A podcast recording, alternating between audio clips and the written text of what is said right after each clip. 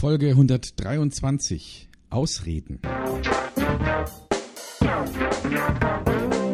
Willkommen bei Fucking Glory, dem Business Podcast, der kein Blatt vor den Mund nimmt.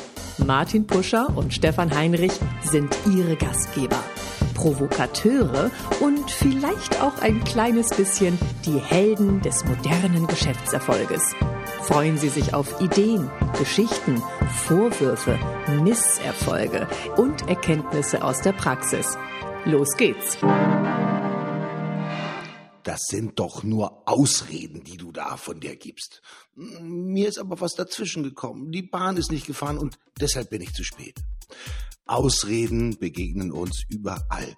Sie sollen kleine und große menschliche Schwächen überdecken und die eigene Fehlbarkeit nicht offenbar werden lassen. Sind Ausreden die kleine Flucht vor der Wirklichkeit oder sind Ausreden sogar nützlich, wenn die Wahrheit zu hart ist? Mein lieber Stefan, morgen kann ich nicht und übermorgen auch nicht. Ich glaube, da zieht gerade eine Grippe ran. Ach Martin, komm, das doch bescheuerte Ausreden. Die klappt ja einfach nicht. Ja, so ist das mit den Ausreden. Gute Ausreden wollen wirklich geübt werden, wenn man sich um eine Arbeit drücken will oder wenn man sich davor drücken will, sein Verhalten zu verändern oder die guten Vorsätze, die man meistens am Neujahr oder zu Silvester sich vornimmt, dann gleich drei Tage später wieder mit Anlauf in die Tonne kloppt. Ausreden, Stefan. Äh, Im Geschäftsleben sind wir, ich glaube, umzingelt von Ausreden. Nämlich von Mitarbeitern, von Chefs, die nicht wollen, dass man sich verändert. Und du als Trainer siehst ja jeden Tag Menschen vor dir, hm, die im Vertrieb, ich sag mal, nach den neuesten Methoden ja geschult werden. Die würden ja wissen nach so einem Seminar, nach so einem Training, wie es besser geht. Nun wollen wir ja natürlich kein Teilnehmerbashing betreiben, aber ich kann mir durchaus vorstellen, dass es jede Menge Ausreden gibt, um sein Verhalten nicht zu verändern, weil es nämlich schön ist, genau alles so zu machen, wie es immer war. Hm, ja. Ja, du, das, das ist echt ein ganz, ganz, ganz wichtiges Thema. Menschen erfinden Realitäten, ich nenne das auch gerne Glaubenssätze, hinter denen sie sich verschanzen und damit begründen, warum irgendwelche Dinge nicht gehen. Mhm. Äh, ich habe dafür so ein kleines Werkzeug, so ein kleines Provokationswerkzeug entwickelt. Das sieht aus wie eine Kreditkarte, ist eine Kreditkarte aus Kunststoff. Hinten drauf stehen mikroskopisch klein 50 Gründe, warum es nicht geht. Also mein Chef will das nicht, das ist alles zu kompliziert, das ist zu theoretisch, das haben wir schon mal probiert. Und eben insgesamt 50 Gründe, warum es nicht geht. Und vorne drauf steht Lizenz zum Handeln. Ha. Und die übergebe ich dann gerne in meinen Seminaren und sage, ich habe eine sehr gute Nachricht. Kluge Menschen haben schon sehr viel Zeit investiert, um rauszufinden, warum es nicht geht. Und die fünf wichtigsten Gründe hier schon mal auf dieser Karte verewigt. Das heißt, wenn man diese Karte dabei hat, und die kann man wunderbar in seine Brieftasche stecken, dann kann man schon mal sozusagen sich entspannen, weil man weiß, alle Gründe, warum es nicht geht, sind schon gefunden worden. Wir können uns jetzt voll darauf konzentrieren, Ideen zu bauen, zu finden, zu entwickeln, wie es geht. Und das hilft so ein bisschen, die Leute zu provozieren. Die nehmen natürlich dann gerne dieses Kärtchen mit, ist ein schönes Giveaway, ist ein schönes Gimmick. Äh, und und äh, manche bestellen es dann auch bei mir für ihre Mitarbeiter und sagen, das will ich auch haben. Und das ist, das ist so ein schönes Ding, ja, weil äh, ich habe das dann äh, auch schon oft erlebt bei Mitarbeitern. Übrigens auch äh, einer, einer unserer ehemaligen gemeinsamen Mitarbeiter hat mir dann nochmal viele Jahre später gezeigt, dass er das Ding immer noch in seiner, in seiner Brieftasche mit sich rumschleppt und zwischendurch sich nochmal daran erinnert, dass diese Art von Ausreden, warum es nicht geht, eigentlich totaler Quatsch sind. Mhm. Und dennoch sind wir umgeben von Ausreden, mein lieber Stefan. Ähm, die Politik macht es natürlich vor, weil erst sagen sie etwas, um vielleicht auch den Markt zu testen und danach sagen sie, na ja, äh, so habe ich es auch nicht gemeint, äh, sondern die wollen vielleicht mal so eine Resonanz testen. Häufig sieht man das natürlich wirklich immer, wenn man in Meetings auch tatsächlich zusammensitzt, in Projektstrukturen. Man hat ja dann unterschiedliche Rollen von Menschen, die da sitzen. Der eine, der halt wirklich den Moderator macht, der andere, der mit permanent neuen Vorschlägen kommt und so weiter und so fort. Und da sieht man halt vollkommen unterschiedliche Typen, die dann auch zusammensitzen in so einer Projektmeetingstruktur. Und was wirklich interessant ist, in nahezu allen Meetings gibt es auch immer denjenigen, der halt wirklich, ich sag mal, noch mit Ausreden daherkommt. Also versucht das Ganze auch wirklich ein Stück weit aufzuweichen. So nach dem Motto, ja, das ist ja ein toller Plan, dann kommt das berüchtigte Aber ja, äh, vorgeschobene Gründe, scheinheilige Gründe und so weiter und so fort. Nun versuchen wir mal ein bisschen in die Psyche sozusagen dieser Menschen einzudringen, die sich halt wirklich mit diesen Ausreden umgeben und noch nicht diese Scheckkarte haben, wo die 50 besten Ausreden tatsächlich mikroskopisch klein auf der Rückseite draufstehen. Was ist die Motivation dafür, dass Menschen für sich selber immer Ausreden finden? Das muss ja nicht immer in einem Meeting sein, sondern man findet ja auch selbst Ausreden. Auch das, ich bin auch nicht frei davon, will ich ganz ehrlich zugeben, dass ich sage, naja gut, äh, der Rasen muss geschnitten werden. Eigentlich wollte ich es am Samstag machen, aber ja gut, da zogen gerade Wolken auf. Vielleicht könnte es regnen. Das wäre ja blöd, wenn ich im Rasenmäher draußen stehen würde und dann mitten im Regen. Also verschiebe ich das nochmal äh, um eine Woche. Ausreden sind unheimlich beliebt. Haben Ausreden immer etwas mit Faulheit zu tun oder ist es vielleicht auch manchmal ein Aspekt der inneren Unsicherheit, Stefan? Naja, also ich glaube, das, ist, das sind schon auch, äh, also gut, man kann natürlich jetzt vornehmlich ja, sagen, ich nehme mir jetzt vor, eine Ausrede zu finden, warum ich es nicht getan habe.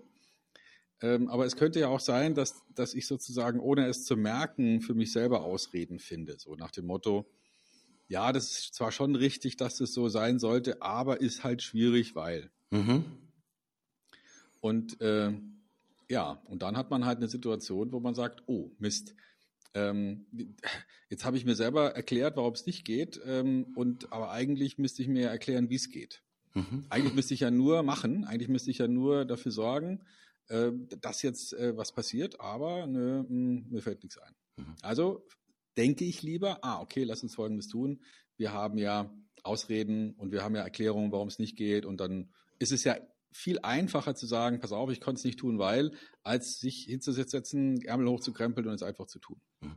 Mein Empfinden ist, dass bei vielen Menschen auch das Thema Unsicherheit natürlich mit dazukommt. Gerade dann, wenn wir Veränderungen vor uns haben, Veränderungen bedeuten häufig auf neues Feld, auf ein neues Feld zu gehen, neue Dinge ran, ich sag mal, zu initiieren. Da ist man natürlich nicht ganz sicher, ist man, wie wird das möglicherweise ausgehen?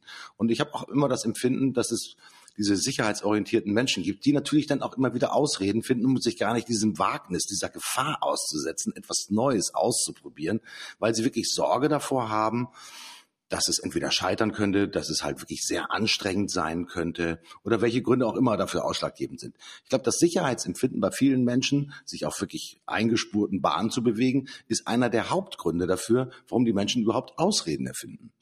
Ich glaube, Raucher, Raucherentwöhnung ist so ein typisches Thema. Du hast früher natürlich auch geraucht. Du hast, ich glaube, ein Buch gelesen, mit Hilfe dessen du dir im Prinzip, ich mal, auch deinem Hirn signalisiert hast, es gibt keine guten Gründe zu rauchen. Ja, ähm, mhm. ist es das Thema wirklich, dass die Menschen, ich sag mal, in ihrer sicheren Zone bleiben wollen und deswegen natürlich auch immer wieder Ausreden vorschieben, um die sichere Zone auch gar nicht zu verlassen.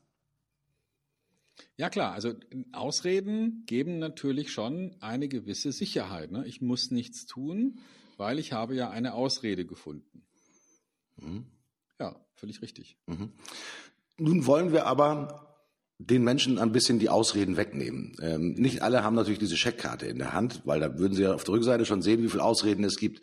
Nun gibt es immer wieder in der Situation in Unternehmen solche, ich sag mal, Aspekte. Man hat eine Aufgabe übernommen, die Aufgabe wird nicht erledigt und dann plötzlich purzeln ganz viele Gründe. Ja, ich hatte plötzlich so viel zu tun oder da hat nochmal der Kunde angerufen. Viele Sachen kommen, werden dann wirklich, ich sag mal, als Idee herangetragen, warum eine bestimmte Aufgabe nicht erfüllt wurde.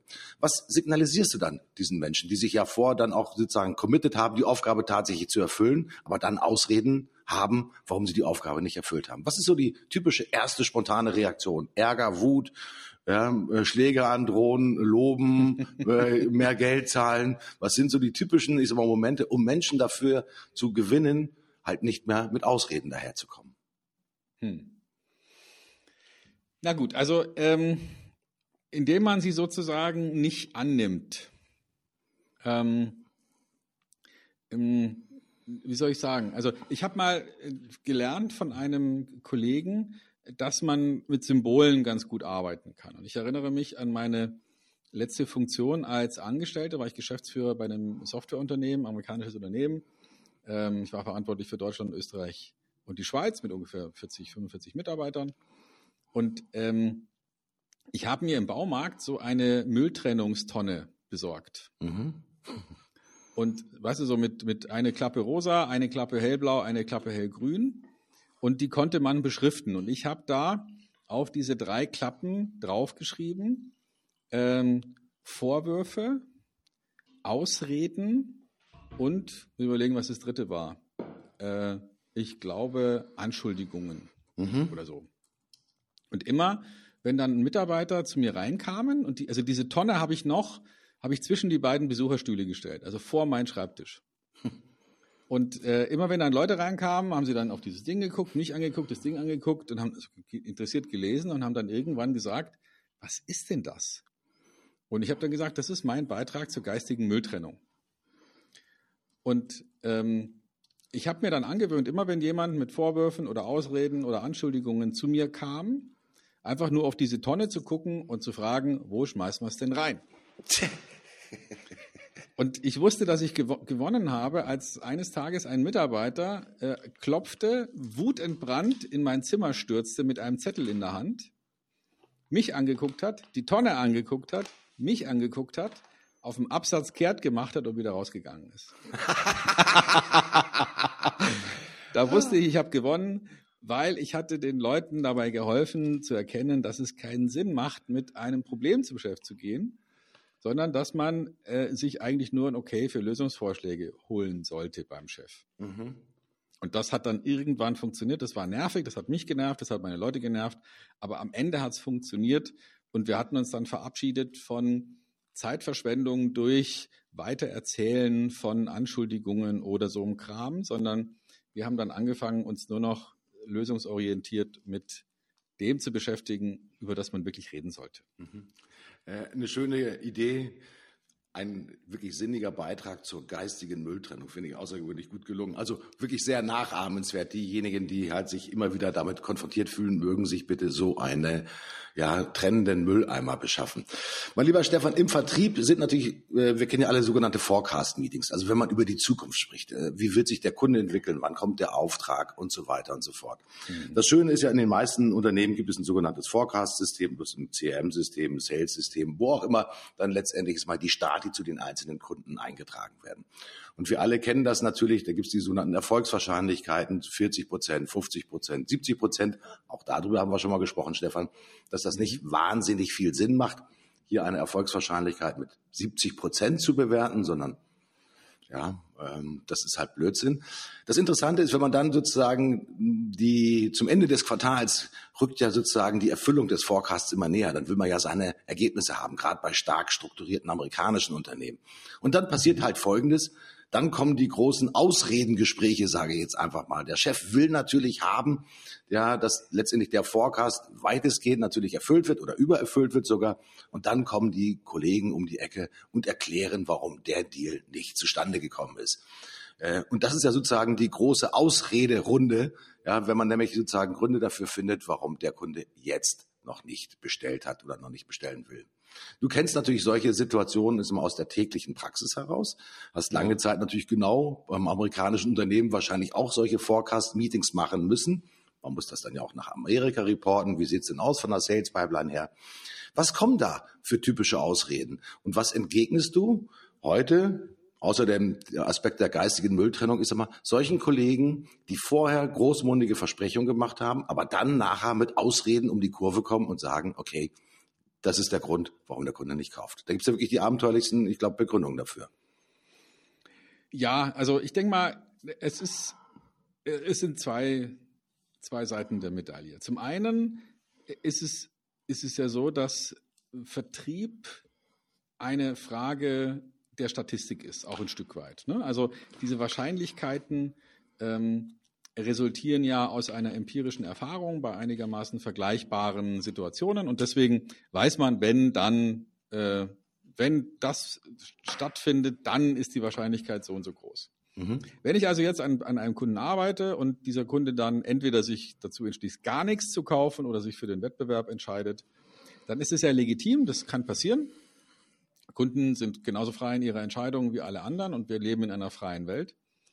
Also kann es passieren, dass der Kunde sich anders entscheidet. Das heißt, wenn ich heute eine Wahrscheinlichkeit hatte von, sagen wir mal, 50 oder 60 oder 70 oder 80 Prozent, bleiben ja immer noch 20 Prozent, die wahrscheinlich dann nicht kaufen. So, jetzt kann man sich das Leben zur Hölle machen im Vertrieb, wenn man sich vor allem über die Begründungen unterhält, warum jetzt ein Kunde nicht gekauft hat. Mhm. Also Ne, angenommen, ich habe einen meinen Sales Funnel und ich weiß genau, ich entwickle den von A nach B, nach C, nach D und dann sagt er ab. Bumm. Wenn ich jetzt als Verkäufer Tage, Wochen, Stunden, Monate damit verbringen muss, meinen Kollegen, meinen Vorgesetzten und sonst wem zu erklären, warum der jetzt nicht gekauft hat, dann werde ich ja wahnsinnig und dann werde ich irgendwann versuchen, diesen ganzen, dieses ganze Berichtswesen zu umgehen und zu verschleiern auf Deutsch, ich lege da nur noch Sachen vor, von denen ich weiß, der hat im Prinzip schon unterschrieben. Mhm. Weil ich diese Art von, von Arbeit sozusagen, diese Art von Rechtfertigung nicht möchte. Ähm, es gibt einfach Gründe, warum jemand nicht kauft und die erschließen sich einem Verkäufer noch nicht mal immer. Wir hatten mal sogar äh, vor einiger Zeit eine Untersuchung durchgeführt im Auftrag eines Kunden und ähm, Dort war die Frage, warum verschieben sich denn unsere Projekte so oft? Warum haben wir denn so viele Projekte, die immer wieder in die Zukunft slippen? Und wir haben dann als neutraler Berater da angerufen und gesagt, schönen guten Tag, so und so Management Consulting, äh, Sie interessiert sich ja gerade für das Thema XY. Wie ist denn da momentan Ihr, Ihre, Ihr Stand der Dinge? Und dann haben 80 Prozent derer, von denen mein Kunde dachte, der hat die Entscheidung noch gar nicht getroffen, haben uns gesagt, ja, da haben wir uns vor einem halben Jahr entschieden, wir arbeiten mit dem und dem System. Hm. Das heißt, in der Kommunikation zwischen dem Verkäufer und seinem Kontakt beim Kunden war die Aussage, ruf mich in drei Monaten nochmal an, weil auch dieser Mensch beim Kunden nicht die Hutzpe hatte, zu sagen, pass mal auf, Kollege, du bist raus. Mhm. Hat ihm dann also fälschlicherweise erzählt, äh, du, das Thema ist immer noch interessant für uns, aber im Moment alles schwierig und melde dich in drei Monaten nochmal, weil es ihm vielleicht unangenehm war, dem Verkäufer klar abzusagen oder weil er befürchtet hat, dass der Verkäufer dann zu Hochform aufläuft und nochmal versucht, irgendwie alles zu drehen und irgendwie Dinge zu tun. Also das heißt, ähm, dieses Warum hat er jetzt nicht gekauft, ist gar nicht so einfach zu ermitteln und nicht unbedingt eine Ausrede, aber es ist wahrscheinlich sinnvoll, so zu arbeiten, dass man sagt, komm, ähm, Dinge passieren, gerade im Vertrieb, Kunden entscheiden sich so oder so. Und danach nochmal nachzukarten und zu versuchen, warum das so war, ist schwierig. Mhm. Andersrum, Ausrede ist für mich in erster Linie etwas im Sinne von, wir haben vereinbart, du machst dieses und dann gucken wir nachher nach und du hast dieses nicht gemacht.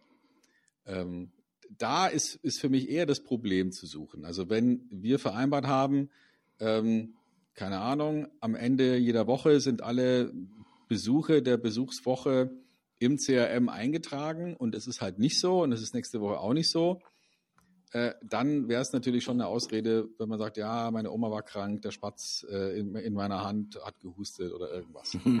ja, und, äh, und da macht es dann mehr Sinn zu sagen, pass auf, cut the bullshit, ich will keine Ausreden. Ähm, Ne? Lass uns darüber reden, wie es künftig funktioniert. Mhm.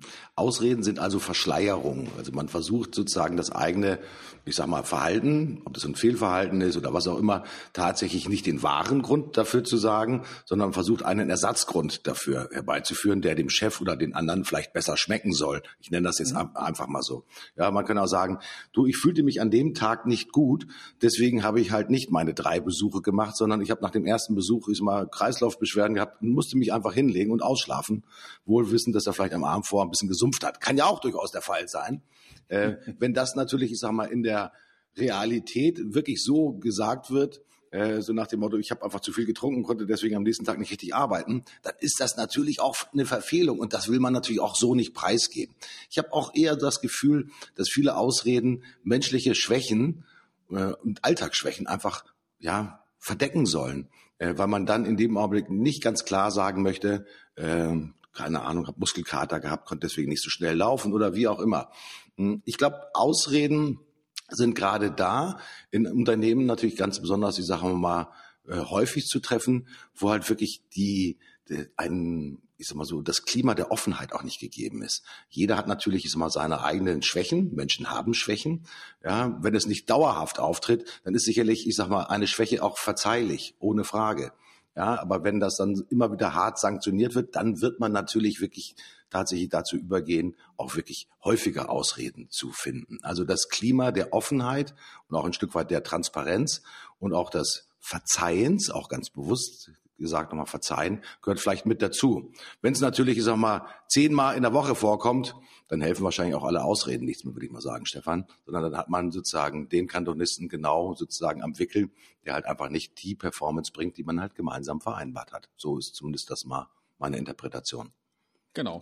Also Ausreden bei anderen konfrontieren, richtigstellen, zur Sache kommen, Ausreden bei sich selber mal äh, zu versuchen, zu ja, konfrontieren kann man sich selbst ja nicht, aber zumindest mal ehrlich mit sich umgehen und sagen, na, warum habe ich es jetzt wirklich nicht gemacht, weil ich keinen Bock hatte oder äh, weil ich nicht diszipliniert war oder, oder was. Mhm. Mhm.